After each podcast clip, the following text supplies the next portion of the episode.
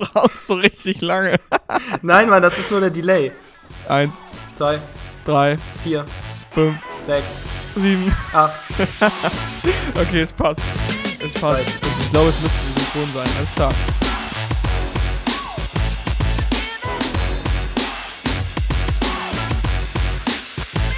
Herzlich willkommen zu einer weiteren Folge der AMC Hackers Bestseller Show, der etwas andere Podcast zum Thema Amazon FBA und E-Commerce. Und heute sitze ich hier zusammen mit Chris Hömmerich.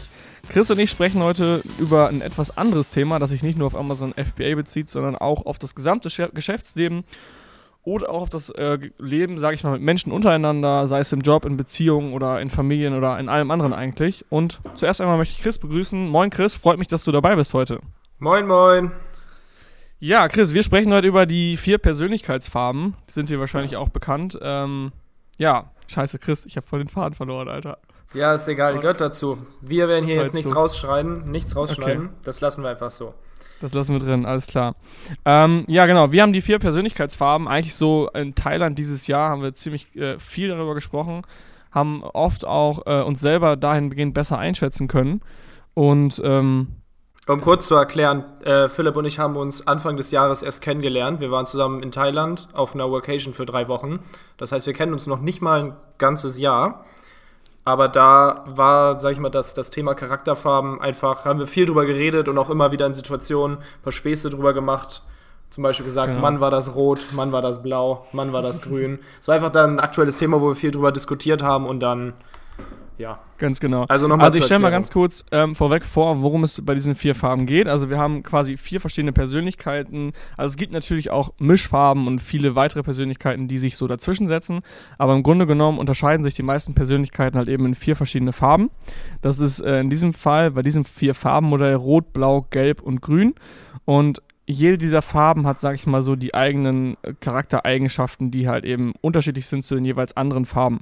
Und das ist halt extrem gut zu wissen, denn wenn ich mit Leuten Business mache oder auch, sag ich mal, Beziehungen habe zu bestimmten Menschen, kann ich halt eben viel besser einschätzen, warum diese Person jetzt eben diese Dinge sagt und warum sie so reagiert auf bestimmte Sachen oder warum ihr bestimmte Werte wichtiger sind als andere. Und wenn ich das halt eben weiß, fühle ich mich vielleicht weniger schnell angegriffen, bin weniger äh, ungeduldig, sondern weiß einfach, warum der Mensch halt eben so tickt. Das ist zum Beispiel bei Chris auch. Chris ist, sag ich mal, vorweg jetzt eher so der etwas rote Typ. Und wenn Chris halt bestimmte Sätze sagt, kann ich halt recht gut einsortieren, was er damit meint und wie er das meint und dass er es teilweise auch nicht immer böse meint. Wo jemand hingegen, der, der äh, die Persönlichkeitsfarben eben nicht kennt, vielleicht schnell mal denkt, oh, was soll das denn jetzt so? Und wenn man halt eben genau weiß, was diese vier Persönlichkeitstypen aussagen, ähm, kann man recht schnell einsortieren, was die Person halt eben meint und was sie sagt. Ja. Genau, dann fangen wir einfach mal an. Ich erkläre mal ganz kurz die verschiedenen Farben. Also wir haben erstmal den roten, das ist der Chris. ähm, ich sage euch mal ganz kurz grob, grob was, sich darum, um was sich darum handelt. Ähm, der rote möchte sofort loslegen. Ich sag mal, er hat, äh, ist eher so der, ja, der, wie soll man es sagen? Chris, du- der Direkte, genau. Der möchte keine Zeit verlieren, der möchte schnelle Entscheidungen treffen, der möchte schnell zum Punkt kommen. Wenn du mit einem Roten telefonierst, ähm, solltest du möglichst schnell zur Sache kommen, direkt sagen, worum es geht und auch dem Roten klar machen, was er davon letztendlich hat.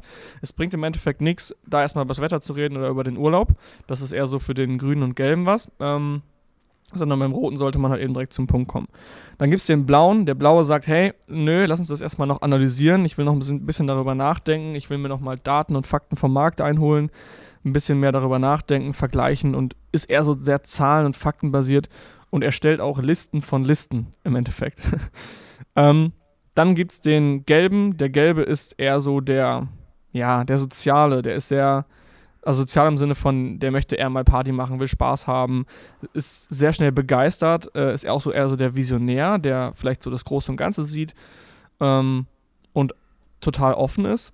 Ja, Und der kreativ, Grüne- Spontan, lässt nichts liegen. Genau, das natürlich auch, ja, spontan. Sagt zu jeder Fall. spontanen Idee, sagt er ja, weil er könnte ja was verpassen. Er könnte was verpassen, genau. Das hatten wir jetzt in Bali auch wieder. Wir waren mit fünf Leuten in Bali. Alle fünf Leute waren eigentlich maximal gelb. Ähm, ich habe auch eine grüne Tendenz, also ich bin grün-gelb. Aber im Endeffekt ähm, hatten wir alle recht schnell klar, wie unser, unsere Reise aussieht, weil wir einfach vier persönliche gelbe Typen waren. Dann gibt es den Grünen, das ist der letzte noch ganz kurz, den ich eben erklären möchte. Das ist eher so der, der Harmoniebedürftige, der möchte, dass alles äh, gut miteinander funktioniert, dass alle gut miteinander klarkommen und ist eher so der Teamplayer. Und ähm, Genau. Grüne Charaktertypen so haben häufig auch das Helfersyndrom. Sie können nicht Nein sagen, sie wollen jedem helfen. Hauptsache, jeder ist glücklich, jeder mag einen und man stellt sich selber häufig in den Hintergrund. Also so Richtung Helfersyndrom. Genau, das ist unbedingt für den Grünen ist es auch nicht unbedingt schlecht. Also der selber hat kein Problem damit. Er ist einfach zufrieden, sobald andere zufrieden sind. Das ist so der Punkt. Genau. Und jetzt hier auch nochmal an der Stelle. Ähm, jeder Mensch hat alle Charakterfarben in sich. Manche sind einfach nur ein bisschen prägnanter. Also jetzt, wenn Philipp gesagt hat, dass ich eher einen, prägnanter, einen prägnanten Rotanteil habe, ich habe trotzdem andere Charaktertypen. Also wir können nachher darauf eingehen, ich bin in jeder Situation anders oder reagiere anders, aber bei manchen Sachen gibt es halt eine sehr starke Tendenz einfach in meinem Charakter. Aber jeder Mensch hat alle Farben. Genau, also jeder ist quasi ein Mischling. Es gibt eine starke Farbe und vielleicht so eine zweite Farbe, die auch noch stark durchkommt. Ich denke, das ist bei dir auch das Gelbe. Ich gehe davon aus, dass du auch eher ein gelber Typ bist, oder? Ja, beim Arbeiten dann manchmal eine Mischung aus Rot und Blau. Also ich komme aus dem Bereich Marketing und eher Performance Marketing und auch wenn ich vom Charakter her sehr rot bin, also schnell entscheide, keine Lust habe, lange zu faseln, sondern einfach nur Fakten haben will und dann entscheide.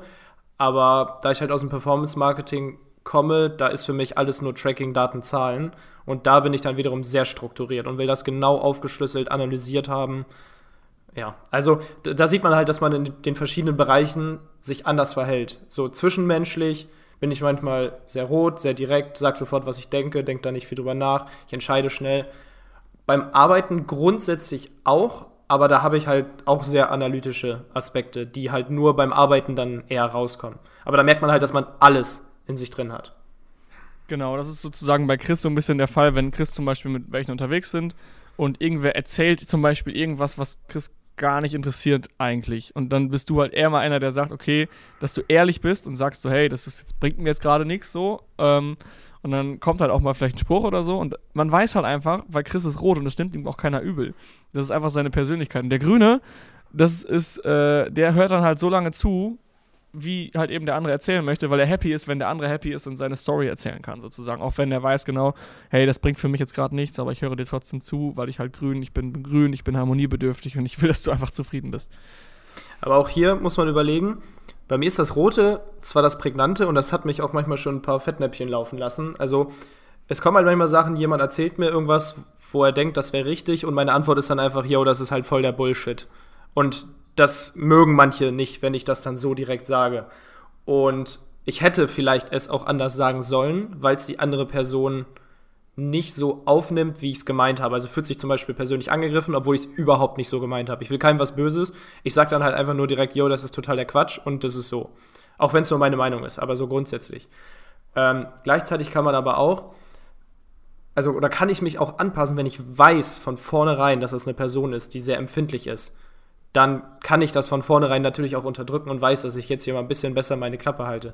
Das ist halt so ein mhm. bisschen, ihr könnt euch vorstellen, wenn ich mit Marc und Philipp unterwegs bin, ich weiß, bei den beiden muss ich nicht darauf achten, was ich sage und, sag ich mal, spreche einfach freier aus meinem Charakter heraus. Wenn ich aber in einer Situation bin, wo ich die anderen Menschen noch nicht so gut einschätzen kann, dann halte ich auch erstmal die Klappe und versuche erstmal die, die Lage ein bisschen zu analysieren.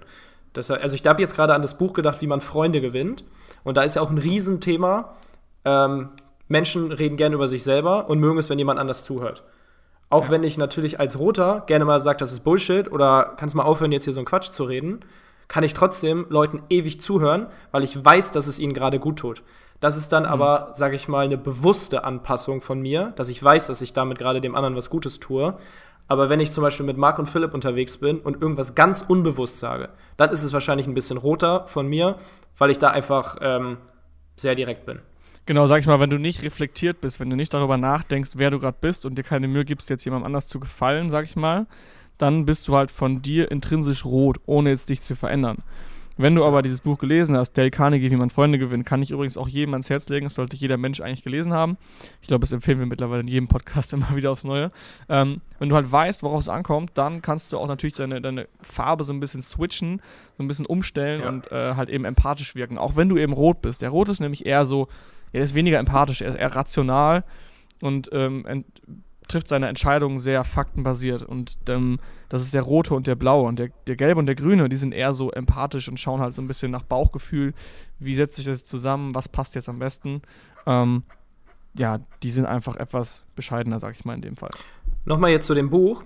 Ähm, wir haben schon hundertmal empfohlen, aber was ich geil finde, dieses Buch hat mir wirklich manchmal geholfen, manche Situationen zu entschärfen. Gerade mit Kunden, die ich mal hatte, ähm, wo meine rote Charaktereigenschaft, ich merke das auch sehr schnell, ähm, also grundsätzlich habe ich mir angewöhnt, in den meisten Fällen zu versuchen, nicht direkt zu antworten, sondern erstmal noch zu überlegen. Weil ich weiß, dass meine erste Antwort meistens sehr direkt ist.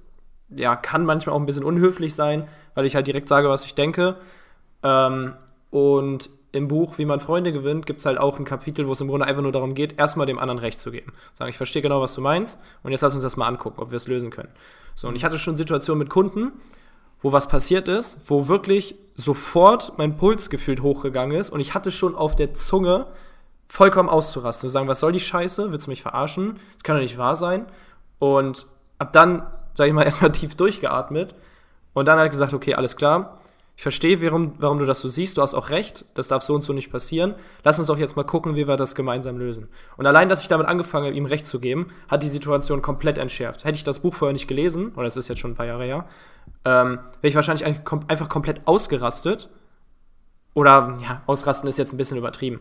Aber ich hätte einfach direkt geantwortet, was ich sage. Zum Beispiel finde ich scheiße, was ihr gemacht habt. So geht das überhaupt nicht und ich habe keinen Bock mehr. Punkt. Ende der Diskussion.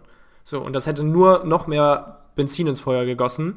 Hätte, sag ich mal, ich wäre mit dem Kunden sehr schlecht auseinandergegangen. Das ist mir auch schon passiert, wenn ich zu direkt reagiert habe und hinterher gedacht habe, yo, das hätte ich vielleicht ein bisschen anders formulieren können. Aber Worte kann man leider nun mal nicht zurücknehmen. Ähm, ich habe so ein bisschen den Faden verloren. Ich weiß nicht mehr, der Satz war so lang, womit ich angefangen habe. Auf jeden Fall, das Buch hat mir geholfen, obwohl ich sehr rot bin, sehr direkt bin, manche Situationen zu entschärfen. Deswegen mhm. kauft euch dieses blöde Buch und lest es einfach. Genau, Vergesst, und, ähm, der, der, Titel klingt komisch, wie man Freunde gewinnt. Ja. Eigentlich heißt es ja How to Win Friends, to win and, friends influence and, Influence People. Das genau. ist viel mehr, wie man Menschen Nein. positiv ja, also eigentlich, beeinflusst. Eigentlich kann man es wohl zugeben, du liest das Buch, wenn du keine Freunde hast, Chris. Ja. Arschloch. da, da, war wieder der rote Zähler. Klack. nee, ähm, das Buch ist wirklich machtvoll und es geht auch in dem Fall darum, zum Beispiel, wenn jemand irgendwas hat und auf dich zukommt, dass du erstmal wiederholst, wie du das halt eben verstanden hast, was derjenige dir beibringen möchte oder erzählen möchte. Und ähm, dass viele auch oft einfach direkt, während der andere etwas erzählt, schon darüber nachdenken, was sie selber sagen möchten und dann einfach zurückfeuern. Und dann könnt ihr euch das quasi so vorstellen, wenn eine Konversation zwischen zwei Menschen ist, dass einfach der eine dem einen was erzählt und der andere erzählt wieder von sich und jeder erzählt von sich. Und eigentlich werfen die sich den Ball die ganze Zeit nur hin und her und keiner hört wirklich dem anderen zu. Und wenn du halt eine vernünftige Kommunikation führst zwischen Menschen und du hast dieses Buch gelesen und weißt, wie es funktioniert, dann weißt du, dass du erstmal auf die Sachen des anderen halt eben eingehst ähm, und das quasi auch so ein bisschen wiederholst, was du verstanden hast und dann halt eben darauf antwortest, ähm, auf das, was derjenige gerade erzählt hat. Das ist auch oft so, zum Beispiel, ich weiß nicht, aus der Schulzeit kennt man das oder ähm, generell in, auch in Alltagssituationen, dass jeder versucht, sich so ein bisschen zu toppen. Irgendwer erzählt zum Beispiel, ähm, ja, keine Ahnung, ich habe äh, so viel gelernt für diese und die Klausur und habe jetzt die und die Note bekommen. Und anstatt, eigentlich wollte er nur eine Information damit übermitteln und der andere sagt dann, ja, ich habe noch viel mehr gelernt, habe noch eine viel bessere Note. Und im Endeffekt erzählt jeder nur von sich selber und die Diskussion kann man sich am Ende auch sparen, weil keiner halt wirklich auf das, auf das was der andere sagt, halt eben eingeht. Um, ähm, und das fällt mir im Alltag immer öfter auf, wenn Menschen sich unterhalten und ich höre so ein bisschen zu, dass oft jeder nur von sich erzählt und halt eben die Bälle nur so hin und her geworfen werden. Ähm, genau, das ist jetzt warum ist es jetzt für uns wichtig, sage ich mal, die vier Persönlichkeitsfarben zu haben? Warum äh, sollten wir das fürs Business wissen? Das ist einfach aus diesem Grund ganz wichtig, dass wenn ich ein Business gründe oder eine neue Geschäftsidee habe und ich suche mir Geschäftspartner dafür, dass ich als ich sag mal, als grüne Persönlichkeit mir nicht unbedingt noch zwei weitere Grüne ins Boot hole, sondern dass ich vielleicht so ein bisschen darauf achte, dass mein Team ausgeglichen ist an den vier Persönlichkeitsfarben. Bei uns zum Beispiel ist es ziemlich ausgeglichen. Ähm, ich würde mich jetzt als sehr grün-gelb einschätzen. Äh, Chris zum Beispiel ist sehr rot und wir gleichen uns gegenseitig aus. Wenn zum Beispiel ein Kunde bei uns oder ähm, ein Mitglied irgendwas hat, Chris würde zum Beispiel sehr gerne mal rot zurückfeuern. Ähm, wenn wir das dann intern besprechen und ich und Marc rudern ihn dann gerne mal zurück und sagen halt, hey, nee, wir können das besser empathisch regeln, so ein bisschen mehr auf den Kunden eingehen.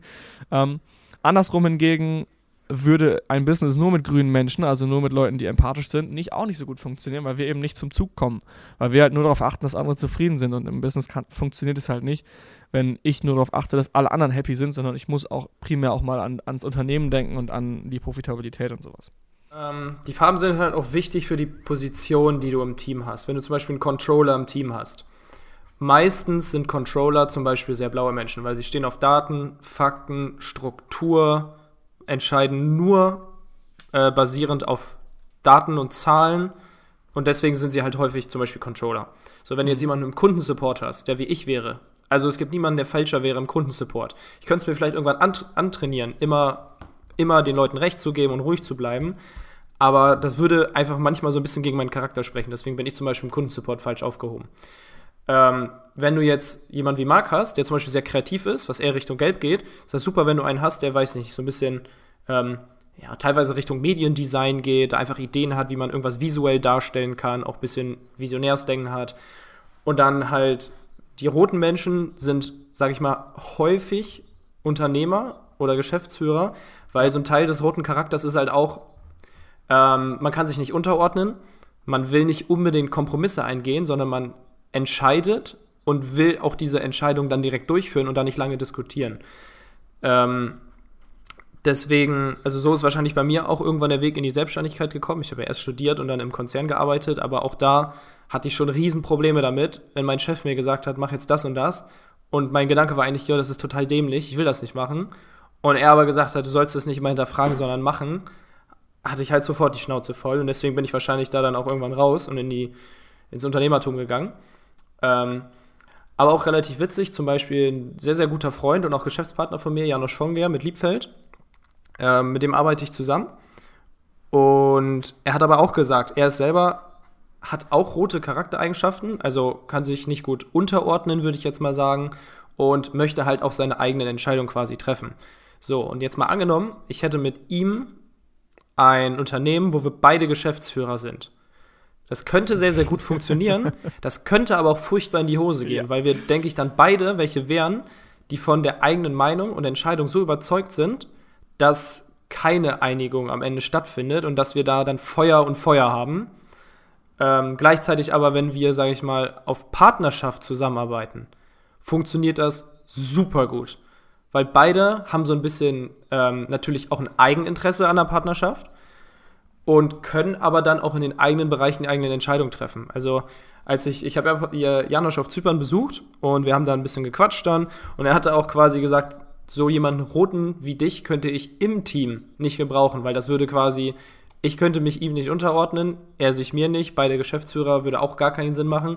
Also nicht, dass das jetzt irgendwie stattgefunden oder eine Diskussion war, aber wir haben da einfach auch über die Charakterfarben geredet und da war halt auch quasi seine Sache, ja, das wird einfach nicht funktionieren.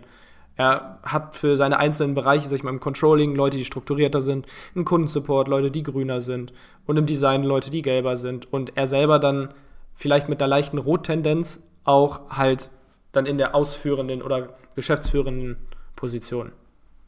Ganz genau. Und deswegen ist es für viele Unternehmer auch wichtig und auch Leute, die sich damit beschäftigen, merken immer wieder, dass wenn sie zum Beispiel der grüne Unternehmer sind, ich bin zum Beispiel der grüne Unternehmer, ich merke immer wieder, okay, die roten Eigenschaften sind für mich halt eben wichtig und ich muss versuchen, mich dahin so ein bisschen zu trainieren, schnelle Entscheidungen zu treffen, ähm, schnell auch Aufgaben zu delegieren und so weiter und nicht immer nur Rücksicht zu nehmen. Es geht jetzt nicht darum, ein Ellbogenunternehmer zu sein, das, das will ich damit nicht sagen, aber äh, ein rein grüner Unternehmer hat es tendenziell immer etwas schwerer, vor allem auch wenn es mit Geschäftspartnern weitergeht oder halt eben mit äh, Kunden, weil er halt viel zu sehr darauf achtet, dass halt eben alle anderen happy sind. Und deswegen höre ich auch von vielen Unternehmern in meinem Umfeld immer wieder, dass sie versuchen, sich so ein bisschen mehr in die rote Richtung zu trainieren, was natürlich das Unternehmertum angeht. Wir haben ja eingangs schon gesagt, es geht jetzt bei diesen Farben nicht nur um Unternehmertum, es geht auch darum, äh, Beziehungen zu führen und familiär äh, im Einklang zu leben. Also zum Beispiel eine grüne Person sucht sich häufig einen roten Partner, Beziehungspartner. Ich bei dir zum Beispiel, Chris, sehe ich es auch so, dass äh, äh deine Freundin eher grün-gelb ist und du bist Absolut. eher der rote Typ. Und Absolut. so gleicht sich das bei euch halt so ein bisschen äh, aus. Und deine Freundin weiß halt auch, okay, Chris, du bist rot. Ich nehme jetzt nicht alles, was du sagst, auf die Goldwaage und bin dann irgendwie beleidigt oder so. Sondern Chris ist ein ganz liebevoller Typ so und äh, nur weil er jetzt mal was Rotes sagt, ist er nicht irgendwie ein Arschloch. So. Ist auch ganz ja? spannend, dann, wenn ich jetzt an private Situationen denke, meine Freundin kennt mich ja und die Sprüche, die ich dann manchmal bringe, die ich auch nicht böse meine. Und wenn dann vielleicht mal irgendwie eine neue Freundin aus dem Studium von ihr mal da ist und ich dann, weiß ich nicht, rede oder reagiere oder einen Spruch bringe, kommen manchmal auch Blicke, die sich denken, Alter, was? Und ich dann nur so, ich habe es nicht böse gemeint, das war doch witzig. Also nimmst du nicht zu Herzen und Merle hört das halt schon gar nicht mehr. Also, ja. Ja, ist so. Ähm, was neben diesen vier Farben auch noch ganz äh, interessant ist für euch, eventuell könntet ihr euch auch mal reinziehen, sind die 16 Personalities. Hast du schon mal was davon gehört, Chris? Jupp. 16 Personalities ist einfach ein, äh, eine Art Persönlichkeitstest, wo ihr die Fragen beantworten könnt. Und dann kann dieser Generator sa euch, sag ich mal, sagen, was für eine Persönlichkeit ihr seid. Da sind diese vier Farben äh, nochmal unterteilt in vier Persönlichkeiten. Also es gibt ja nochmal in diesen vier Farben vier Unterpersönlichkeiten. Ich zum Beispiel bin eher so der Aktivist. Das ist eine der vier grünen Persönlichkeiten. Chris würde ich jetzt mal so sagen, ist so der Entertainer oder der Kommandeur. Entertainer insofern, bitte? Tatsächlich Unternehmer. Unternehmer bist du, okay. Ja, habe ich auch überlegt, so in die Richtung. Ich habe gerade mal geschaut, wie ich dich einschätzen würde. Äh, Entertainer insofern, dass du eher so der Visionär bist, auch bei AMC Hackers. Du guckst schon direkt, was in fünf Jahren ist, wie, wie sieht es da aus. Äh, du bist total enthusiastisch, energiegeladen und weißt ganz genau, wo es lang geht. Also das ist eher so der Entertainer. Und ähm, ja, Kommandeur insofern einfach, dass du auch einen Weg findest und wenn du keinen Weg hast, dann erschaffst du dir halt eben selber einen. Also auch diese roten Persönlichkeiten. Und auch hier kann ich Das euch jedem empfehlen. gesagt. Danke, danke. Auch hier kann ich bitte. empfehlen, diesen Test mal zu machen. Äh, einfach mal 16personalities.de eingeben und den Persönlichkeitstest durchmachen. Auch wichtig für eventuell Angestellte, die ihr einstellen wollt. Einfach mal kurz vorm Vorstellungsgespräch den Test einmal zuschicken. Die sollen das einmal durchmachen und dann könnt ihr anhand des Ergebnisses auch recht schnell einschätzen, ob er bei euch ins Team passt.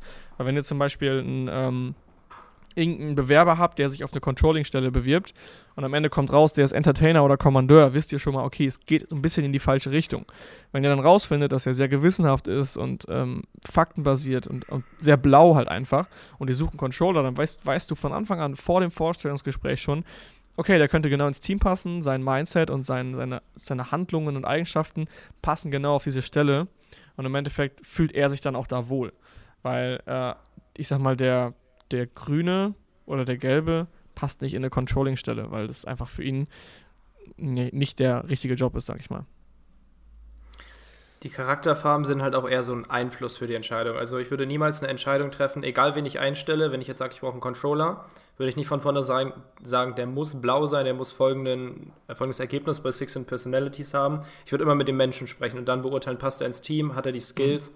Ähm, also das ist nur eine, so ein Leitfaden. Häufig werden die Menschen dann zum Beispiel einen relativ blauen, strukturierten Charaktertyp haben, sonst hätten sie keinen Bock auf Controlling-Aufgaben. Also wenn du Mark ins Controlling setzen würdest, das würde, da würde das Haus nach 10 Minuten brennen. Er ist halt ein Kreativer, der mit Wenn Geld auf dem nicht viel- Konto ist. ja, Cashflow-Management von Marc ist. Wenn Geld auf dem Konto ist, kann man es ausgeben.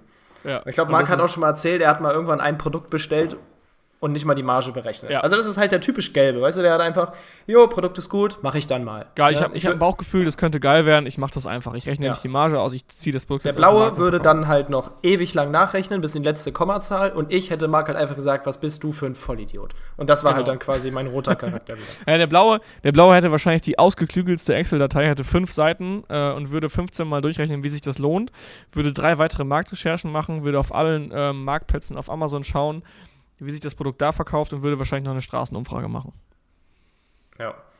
Ja. Aber auch nochmal jetzt grundsätzlich zum Thema Charakterfarben, weil, sag ich mal, also die, die Podcast-Folge, die wir jetzt hier machen, Charakterfarben, es ist ein spannendes Thema, ich finde es ziemlich interessant, aber es, für wen ist es relevant? Es ist relevant für Leute, die so ein bisschen aktuell was mit vielleicht Persönlichkeitsentwicklung sich darauf ähm, nicht spezialisieren oder damit gerade beschäftigen oder Leute, die ein Team aufbauen.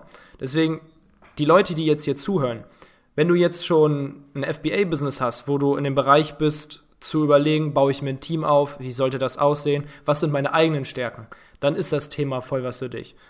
Oder dann ist das Thema für dich relevant und du kannst dich gerne mal damit beschäftigen, weil das kann deinen Teamaufbau fördern. Wenn du jetzt jemand bist, der noch nicht mal sein erstes Produkt auf dem Markt hat, also blöd gesagt noch ein Anfänger bist im FBA-Bereich, jetzt kommt hier eine kleine rote Nachricht von Chris, dann hör dir jetzt sowas hier nicht an. Das ist für dich das absolut Falsche. Wenn du noch kein Produkt hast, dann will ich, dass du jetzt diesen Podcast ausmachst und anfängst, ein Produkt rauszusuchen oder zu planen, wie du anfängst. Ja? Also diese Farben sind für Anfänger relativ scheißegal. Das ist für Teamaufbau, für für businessrelevante Themen. für businessrelevante Themen, genau. Also, der sich das jetzt anhört, noch kein Produkt hat, macht den Podcast jetzt aus und gibt Gas. Denk nicht über so blöde Charakterfarben nach, die sind erstmal vollkommen egal. Fang an zu arbeiten. Wenn du dir ein Team aufbaust, kannst du dich damit ein bisschen beschäftigen und überlegen, wie sieht vielleicht dein nächster Teammember auf, woraus willst du mehr achten. Also, um hier jetzt nochmal kurz so ein bisschen die Zielgruppe aufzuteilen. Ganz genau. Und das ist halt auch wieder, sag ich mal, wo wir jetzt schon dabei sind, bei Leuten, die gerne mal viele Informationen aufsagen, aber einfach nicht ins Handeln kommen, ist halt auch wieder oft eine blaue Eigenschaft, würde ich jetzt mal einschätzen, dass ich halt mir wochenlang alles an Content reinziehe und irgendwie nicht ins Handeln komme, weil ich irgendwie mich nie bereit fühle und immer denke, hey, nächste Woche, nächste Woche, ah, da kommt noch das, das wollte ich mir auch noch angucken. Und halt eben wochenlanges Lernen ist, oder auch lebenslanges Lernen ist sehr wichtig, aber irgendwann sollte man auch einfach mal ins Handeln kommen und einfach umsetzen. Und das ist halt auch wieder diese rote Eigenschaft, die halt einfach so wichtig ist. Ähm, und genau das, was Chris schon sagte, es ist halt fürs Business erstmal nicht relevant, solange du kein Team aufbaust, aber sobald du anfängst mit Geschäftspartnern zu arbeiten oder Leute einstellen möchtest, ist es wichtig. Oder halt einfach für die Persönlichkeitsentwicklung, dass du halt eben weißt, wenn du mit Menschen zu tun hast, wie du sie besser einschätzen kannst und worauf es halt eben ankommt. Wenn wir jetzt schon beim Thema sind, ins Handeln kommen und wir haben jetzt relativ, oder wir haben über Bücher geredet. Bei mir ist es sogar so, ich schaffe es kaum, Bücher zu Ende zu lesen, weil meistens lese ich ein Buch, dann kommt da irgendeine Stelle, die ich richtig geil finde, und dann mache ich das Buch zu und setze das um. Und manchmal vergesse ich, das Buch weiterzulesen. Manchmal merke ich, oder manchmal lese ich ein Buch, denke, okay, ich habe jetzt hier die Quintessenz rausgenommen, finde sie richtig geil, würde das Buch jedem empfehlen. Also ich lese immer auf dem, auf dem E-Reader. Und dann merke ich irgendwann, dass ich eigentlich nur 20% von dem Buch gelesen habe. Natürlich kann mir da viel entgangen sein aus diesem Buch, was noch drin ist.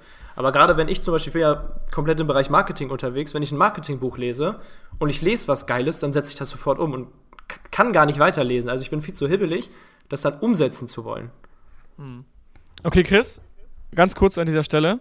Ja. Ähm, wir machen das Format ja immer so, dass wir am Ende des Podcasts oder generell nochmal drei witzige, spannende oder was auch immer persönliche Fragen stellen. Und das jetzt habe ich wieder ganz vergessen. Hast du, du welche aufgeschrieben? Vergessen. Ich habe mir welche aufgeschrieben, ja. Und das Witzige ist, äh, jetzt wo du gerade von Büchern gesprochen hast, fällt mir die erste Frage direkt ein, die ich dir jetzt in diesem Fall stellen würde. Und zwar, ähm, was ist dein Lieblingsbuch und welches Buch hat dich, oder beziehungsweise welches Buch hat dich am meisten weitergebracht? Ähm, fällt dir da eins ein? Kannst du das empfehlen und worum geht's? Mmh. Okay, da kann ich jetzt mehr als eins nennen, aber nur, weil es in verschiedenen Lebenssituationen was anderes gebracht hat. Als ich im Studium war, ich habe ein duales Studium gemacht und war kurz davor beim Konzern einzusteigen und dachte so, geil, nach dem dualen Studium habe ich ein gutes Gehalt.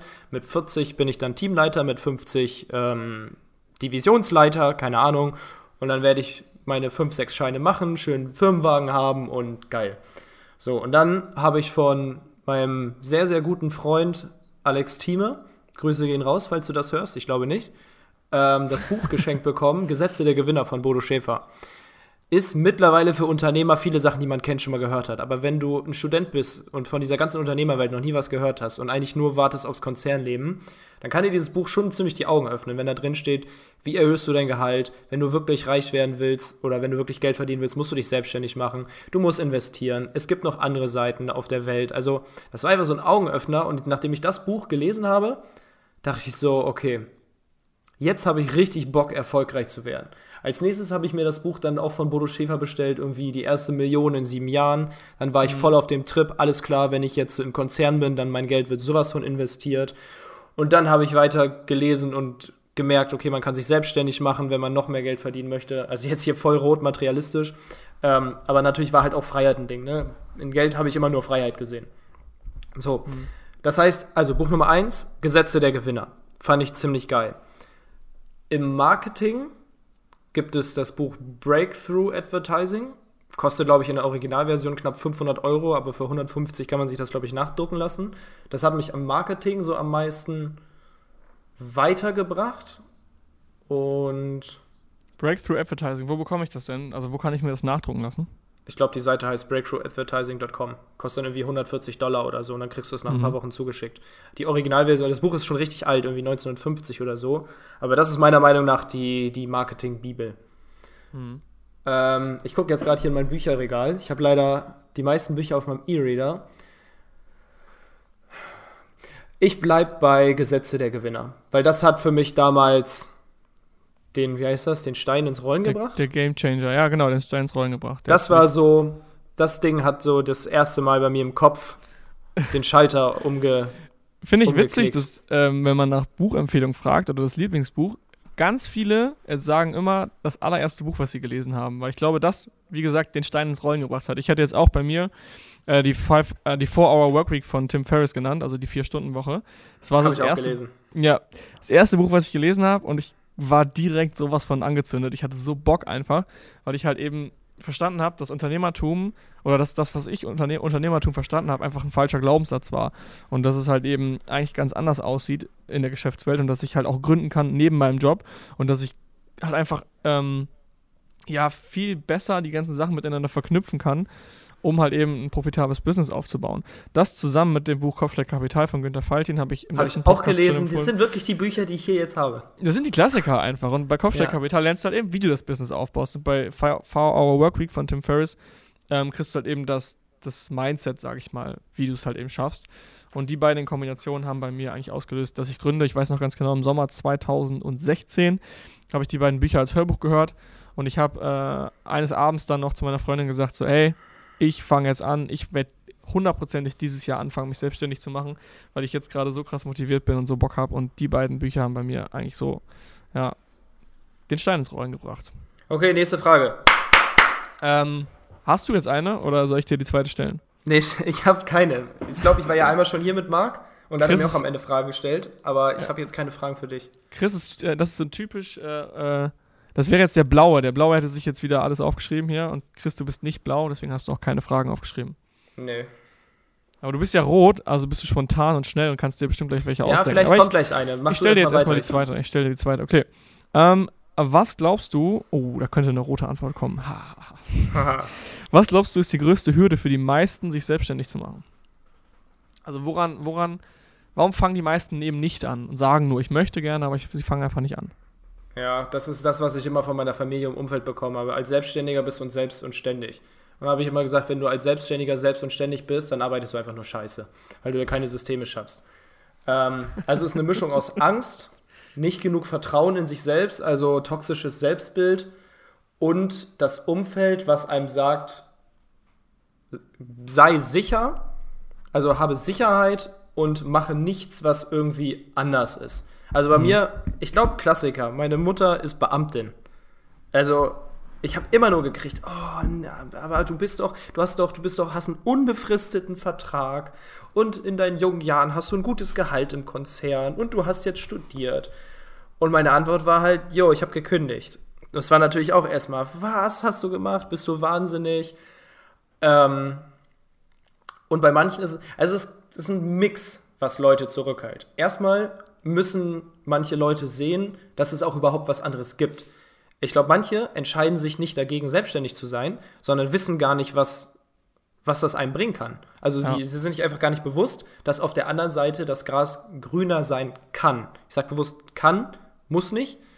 Ähm, ich habe Freunde aus dem Studium, die sind jetzt auch im gleichen Konzern, die sagen einfach, denen macht das richtig Bock, die möchten Sicherheit, weil die fühlen sich unwohl, wenn das alles unsicher ist und die möchten das einfach nicht und die sind vollkommen glücklich. Sag ich, perfekt. Ja, mhm. dann brauchst du auch nichts ändern. Dann gibt es wieder die, das ist auch ein Klassiker. Als ich gekündigt habe und dann noch irgendwie, ich musste noch, glaube ich, fünf Monate weiter zum Konzern, weil ich so eine lange Kündigungsfrist hatte oder so eine unglückliche. Und dann, ähm, also es war grundsätzlich was ziemlich cool von vielen. Also ich habe halt gekündigt, gesagt, ich mache mich selbstständig. Und manche haben halt gesagt, oh, das hätten wir dir gar nicht zugetraut. Und haben sie mir in dem Moment wahrscheinlich immer noch nicht. Manche andere, die, mit denen ich zum Beispiel auch studiert habe, kamen auch zu mir und haben gesagt, ah, Chris, finde ich richtig cool, dass du das machst. Wenn ich die Idee hätte, würde ich es ja. auch machen. Oh, ja. Jungs, ich habe bis heute keine Idee gehabt. Lern einfach was, was einen Mehrwert schafft ja. und verkauf das. Punkt, Ende, du bist selbstständig. Also so einfach ich, ist es. Das merke ich auch immer wieder im Umfeld, äh, dass viele sagen, ja, man braucht nur eine gute Idee. Und das ist so, halt ein so, ein, so, ein, Herunterspielen von, okay, wenn ich jetzt die Idee habe, dann äh, kann ich etwas aufbauen und dann bin ich selbstständig. Aber im Endeffekt, da sind wir wieder beim Thema Bücher, lernt man eigentlich recht schnell, dass man gar nicht irgendwie eine Idee braucht. Also ich muss gar nicht irgendwas erfinden oder irgendeine coole Geschäftsidee haben und ach, man könnte so einen Service dafür machen. Ähm, dass das man ist so ein Beispiel, Quatsch. Komm, wir bauen eine App, mit der ich am Ende, äh, keine Ahnung, irgendwie die Zahlungsmöglichkeiten im Restaurant vereinfachen kann. Ja, geil, dann kann ich so vielen Leuten ähm, das Leben vereinfachen. Ja, dafür brauchst du aber auch erstmal vielleicht 5 Millionen Euro Startkapital, um das Ding groß aufzuziehen, damit jeder da einen Mehrwert von hat. Das ist so das Modell, was viele halt im Kopf haben. Ich muss irgendwas erfinden, ich muss eine App bauen, ich muss irgendwas programmieren, keine Ahnung was. Aber genau in diesem Teufelskreis war ich im Studium jahrelang. Also ich habe halt Wirtschaftsinformatik studiert und als Informatiker denkst du immer, ja, welche App könnte ich machen, welche Software mhm. könnte ich jetzt entwickeln? Du welche denkst Webseite immer nur in Ideen. Ja. Genau, welche Webseite kann ich bauen? Und mittlerweile, es gibt auch richtig coole Ideen. Und ich habe auch schon von vielen ehemaligen Kommilitonen gute Ideen gehört. Aber ich frage dann immer, wer bezahlt dir Geld dafür? Wenn du kein ja. Geld dafür bekommst, dann kannst du davon einfach nicht leben. Deine Idee kann noch so toll sein. Du musst ein Problem lösen, wo ein Schmerz vorhanden ist, und die Leute ja. müssen bereit sein, dir dafür Geld zu geben. So, und wenn du jetzt eine App hast, die im Restaurant das Leben leichter macht, dafür wird dir ein Restaurant aber trotzdem keine 10, 20, 50.000 Euro zahlen. Die sagen vielleicht, okay, wenn die App 5 Euro im Monat kostet, machen wir es. Aber davon hast du nichts. Also du musst einfach ein Problem lösen, was da ist. Das ist das Simpelste. Genau, und du musst dann einfach irgendeinen Skill dir aneignen, den du halt eben verkaufen kannst, wie es zum Beispiel bei dir, Chris, jetzt das Facebook-Marketing ist. Chris ja. weiß hundertprozentig, wie man Facebook-Anzeigen äh, schaltet, er weiß, wie man profitabel Performance-Marketing machen kann und dieses Skill, diesen Skill verkauft er an andere. Das heißt im Endeffekt, wenn jemand einen, einen geilen Facebook-Manager sucht, dann äh, kommt Chris sofort in, in den Kopf und man sagt dann, hey Chris, sollen wir irgendwie kooperieren? Wie kann ich jetzt mit dir zusammenarbeiten, dass du meine Ads schaltest und du bekommst halt eben Provision dafür? Zack, Chris ist selbstständig. Oder ähm, ich bin super, keine Ahnung, ich kenne mich super gut mit Fitness und Ernährung aus und ich fange an, Leuten beizubringen, wie sie ihr Traumgewicht erreichen und wie sie fit, fit werden.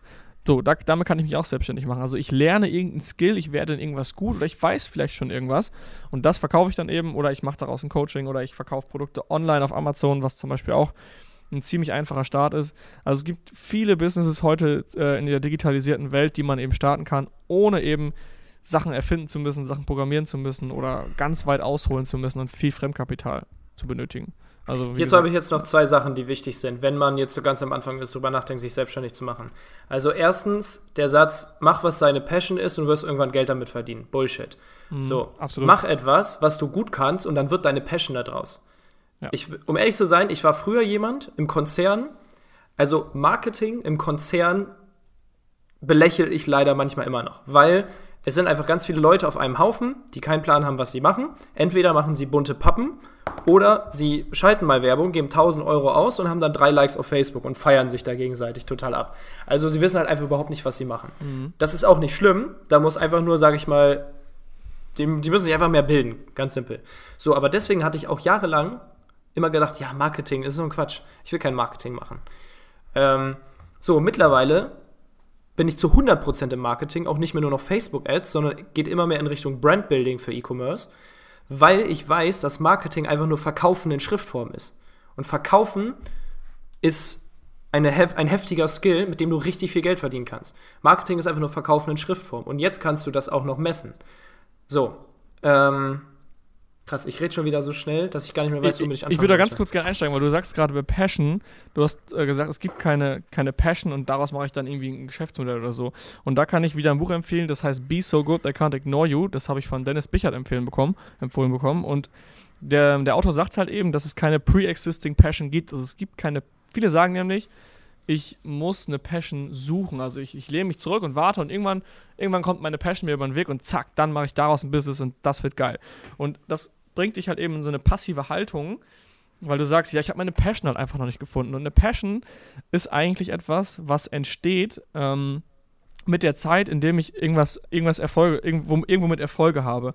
Also wenn ich zum Beispiel äh, ein Fußballer werde und ich schieße viele Tore, ich habe eine geile Mannschaft, erst dann kriege ich nach und nach die Passion zum Thema Fußball, weil ich da eben sehr, sehr gut drin werde. Ähm, und das gleiche gilt halt auch eben für Business. Ich oder meine Passion ist es jetzt nicht, Ware aus Fernost nach Deutschland zu holen und die halt eben äh, weltweit zu verkaufen. Das ist jetzt nicht eine Passion von mir. Die Passion von mir ist halt eben das, was dahinter steckt, diese, dieser ganze Weg, dieses Konstrukt aufzubauen, die Firma aufzubauen. Und das macht halt immer mehr Spaß, je mehr Erfolg ich habe und die, der Umsatz und was auch immer ist wie in so einem Computerspiel, das sind die Experience Points und so, je mehr Points ich sammle, desto weiter komme ich und so existiert oder so generiere ich dann eben eine Passion. Also da kann ich halt eben das Buch empfehlen, Be So Good, I Can't Ignore You, was halt eben sagt, es gibt keine pre-existing passions. So, jetzt habe ich noch Punkt 2. Jetzt, ich hatte kurz jetzt die 30 Sekunden nochmal nachzudenken, was ich eigentlich sagen wollte. Also, das erste war, mach, was deine Passion ist und du verdienst Geld. Nein, ist Quark. Das zweite ist, man sagt, und das stimmt auch, egal was du anfängst, zieh es durch. So, das habe ich mir zu Herzen genommen, als ich versucht habe, mich selbstständig zu machen. Aber es gibt eine Regel, die noch wichtiger ist. Mach, was funktioniert. Ich habe angefangen damals im Studium, ich habe viel Online-Poker gespielt, um mir darüber ein Taschengeld zu verdienen. Ich wollte mich selbstständig machen. Was hatte ich für ein Skill? Ja, eigentlich nur Poker spielen. Also, okay, ein paar Sachen, die man im Studium gelernt hat, aber da habe ich mich noch nicht bereit für gefühlt, jemanden zu beraten oder so. Oder das selber zu machen, weil ich, da war ich noch zu, zu, zu am Anfang des Studiums für, sag ich mal. Ähm, das heißt, im Grunde, was konnte ich? Ich konnte Poker spielen. Ziemlich gut, habe ein bisschen Kleingeld nebenbei verdient, bin ich reich geworden, aber man konnte ab und zu mal öfter essen gehen oder so. Und dann war meine Lösung alles klar. Ich mache einen Videokurs für Poker, für Turnierpoker. Und ich bringe Leuten bei, die schlecht, also schlechteren Spielern, bringe ich bei, wie sie besser werden. Oder also einfach wieder beim Thema Skills. Sorry, dass ich unterbreche. Du hast einen Skill bekommen und hast dann halt Ja. eben gedacht, okay, jetzt bringe ich anderen bei, wie ich, wie die diesen Skill auch bekommen können. Genau. So, das Problem war aber, es gab viele Leute, viele, viele Leute, die besser waren als ich. Die wollten meinen Kurs sowieso nicht haben. Und die Leute, die schlechter waren als ich, waren dann aber nur Hobbyspieler oder sehen es nicht ein, dafür Geld auszugeben, weil die wollen ja auch damit nicht wirklich Geld verdienen, sondern spielen es aus Spaß. So, und ich habe nicht aufgegeben, diesen scheiß Kurs zu verkaufen. Und es war auch damals ein Riesenaufwand für mich, den Kurs zu bauen, die ganzen Inhalte zu schreiben, die 70 Videos zu drehen, mich zu Hause an den Pokertisch zu setzen, den ich extra aufgebaut habe, das abzufilmen, das alles hochzuladen. Weil ich habe es alles zum ersten Mal gemacht. Mittlerweile könnte ich das relativ schnell, weil ich es schon mal gemacht habe. Damals war das ein verkackter Riesenaufwand für mich. Gefühlt auf jeden Fall. Vor allem, weil ich habe das dann noch neben Studium, Arbeit, Sport und Freundin gemacht. So. Und dann, ich habe immer gedacht, scheißegal, das wird funktionieren. Das wird irgendwann funktionieren. Ich bleib einfach dran. So, und dann, ich habe versucht, den Kurs über Facebook-Ads zu verkaufen. Immer mehr. Und ich wurde immer besser in Facebook-Ads und Facebook-Ads und Facebook-Ads. Und im Grunde haben die Leute mich gar nicht gefragt, so, ja, wie kann ich denn mein Pokerspiel verbessern, sondern wie machst du das mit den Facebook-Ads? So, und dann war ich am Überlegen, ah, ganz ehrlich, also Facebook-Ads schalten macht mir richtig Spaß und ich bin da richtig gut drin. Und ich werde auch immer besser. So, und dann war ich halt an der Stelle zu überlegen, okay, ziehe ich jetzt mein Poker-Ding durch, wo ich locker jetzt ein Jahr dran gearbeitet habe, oder, also mal direkt gesagt, schmeiße ich das über den Haufen und spezialisiere mich auf Facebook-Ads. Und das war halt der Punkt, wo ich entscheiden müsste zwischen, ziehe ich das Ding bis zum Ende durch, einfach nur, weil es diesen Satz gibt, den man immer eingeprägt bekommt. Also das ist jetzt so ein bisschen Hard Work gegen Smart Work. Hard Work wäre, ich ziehe so lange durch, bis es funktioniert. Das wäre vielleicht heute noch nicht. So, Smart Work war, ich mache einfach das, was funktioniert. Und das war easy going. Ich war richtig gut in Facebook-Ads, die Leute wollten das lernen, zack, bumm, hat es funktioniert. Also grundsätzlich durchziehen, ja, aber zieh das durch, was funktioniert. Und zieh nicht einfach das durch, was du angefangen hast. Ja. Und das zeigt auch mal wieder, dass man erstmal einfach anfangen sollte, den ersten Schritt zu gehen, die ersten, die ersten Dinge anzufangen. Und meistens zeigt sich auf dem Weg dann irgendwohin schon, hey, okay, ich kann hier rechts gehen, ich gehe nicht geradeaus äh, und mache das Poker-Ding jetzt weiter, sondern ich schaue jetzt mal links, okay, cool. Eigentlich wollen die Leute jetzt gerade wissen, wie ich die Facebook-Ads mache. Ich biege jetzt hier rechts ab und mache das. Und ähm, das ist halt auch eben wichtig, dass man einfach mal anfängt und dann so entstehen solche Wege. Und ich glaube, hättest du damals halt eben nicht, wärst du nicht mit offenen Augen losgegangen und hättest gesagt, okay, ich fange jetzt einfach mal an, dann wärst du heute noch im Konzern und würdest noch dort arbeiten. Ja. Okay, letzte Frage. Äh, wir haben nicht mehr so viel Zeit, Chris. Ähm, jetzt kommt, kommt eine gute Frage, mit in der wir die letzten Wochen äh, ab und zu mal drüber gesprochen haben. Und zwar, wenn du, Du ins warst die letzten Gastro Wochen auf Bali. Ja, ja, und auch in, in, in äh, WhatsApp haben wir auch drüber gesprochen und auf Bali auch, ja.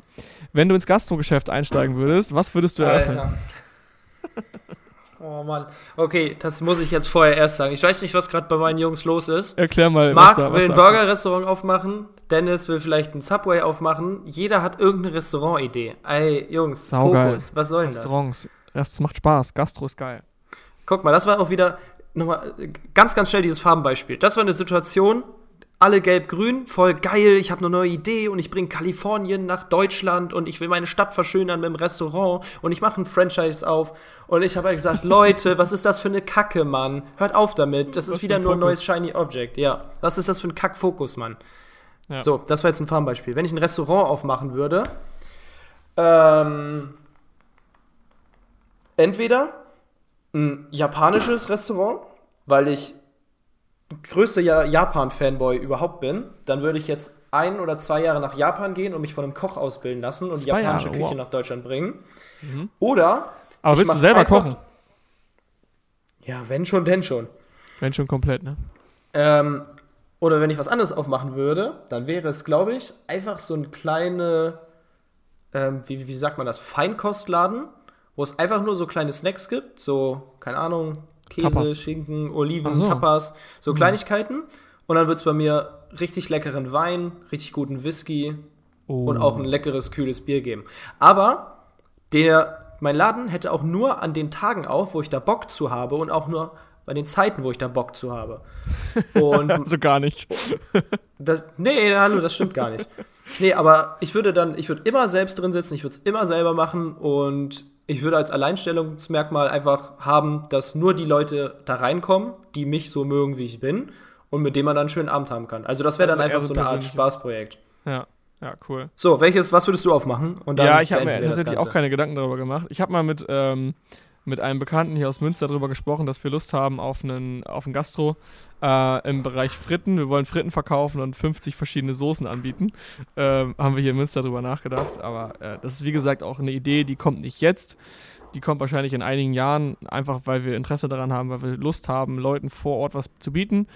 Und ähm, ja, aber wie gesagt, das ist ein Shiny Object Syndrom. Das Shiny Object Syndrom heißt halt eben einfach, dass Leute aufgrund mangelnden Fokus halt immer wieder neue Geschäftsideen haben und immer wieder denken, hey, das, die Geschäftsidee ist noch viel geiler als die nächste und ich mache jetzt doch das und ich ändere und machen halt immer irgendwas anderes und ziehen halt nichts so wirklich durch. Und äh, deswegen machen wir das erst in ein paar Jahren. Und ich habe nur diese Frage gestellt, weil ich genau wusste, dass Chris äh, halt eben so reagiert hat, wie er gerade reagiert hat, als wir darüber gesprochen haben, Gastro zu machen. So, Chris, ähm, wir sind am Ende angekommen. Ich danke dir für deine Zeit. Ich fand die Stunde ziemlich geil. Ähm, möchtest du noch irgendwas mitgeben äh, den Zuhörern? Sollen sie noch irgendwas wissen von dir? Möchtest du noch eine Handlungsaufforderung geben? Ähm, nur an die, die ihr Business noch nicht richtig am Laufen haben. Hört auf, Podcasts zu hören, fangt an zu arbeiten. Versucht so schnell wie möglich so viele Fehler zu machen, wie ihr könnt, weil dann werdet ihr schneller erfolgreich. Macht einfach ganz viele Fehler. Macht einfach Fehler und macht sie nicht nochmal. Dann Natürlich könnt ihr gar nicht nicht erfolgreich nicht- werden. Natürlich nicht bewusst und extra Fehler machen, sondern einfach äh, äh, losgehen und keine Angst vor Fehlern zu haben und jeden Fehler als Chance zu sehen, darin zu wachsen und besser zu werden. Ja, je schneller ihr stolpert, desto schneller könnt ihr wieder aufstehen und lernen zu laufen. True that. So, Jungs, hat Bock gemacht. Alles klar. Geil. Chris, ich danke dir und äh, wünsche dir ein schönes Wochenende. Wünsche ich dir auch. So, Alles macht's klar. gut alle Bis zusammen. dann. ciao. ciao.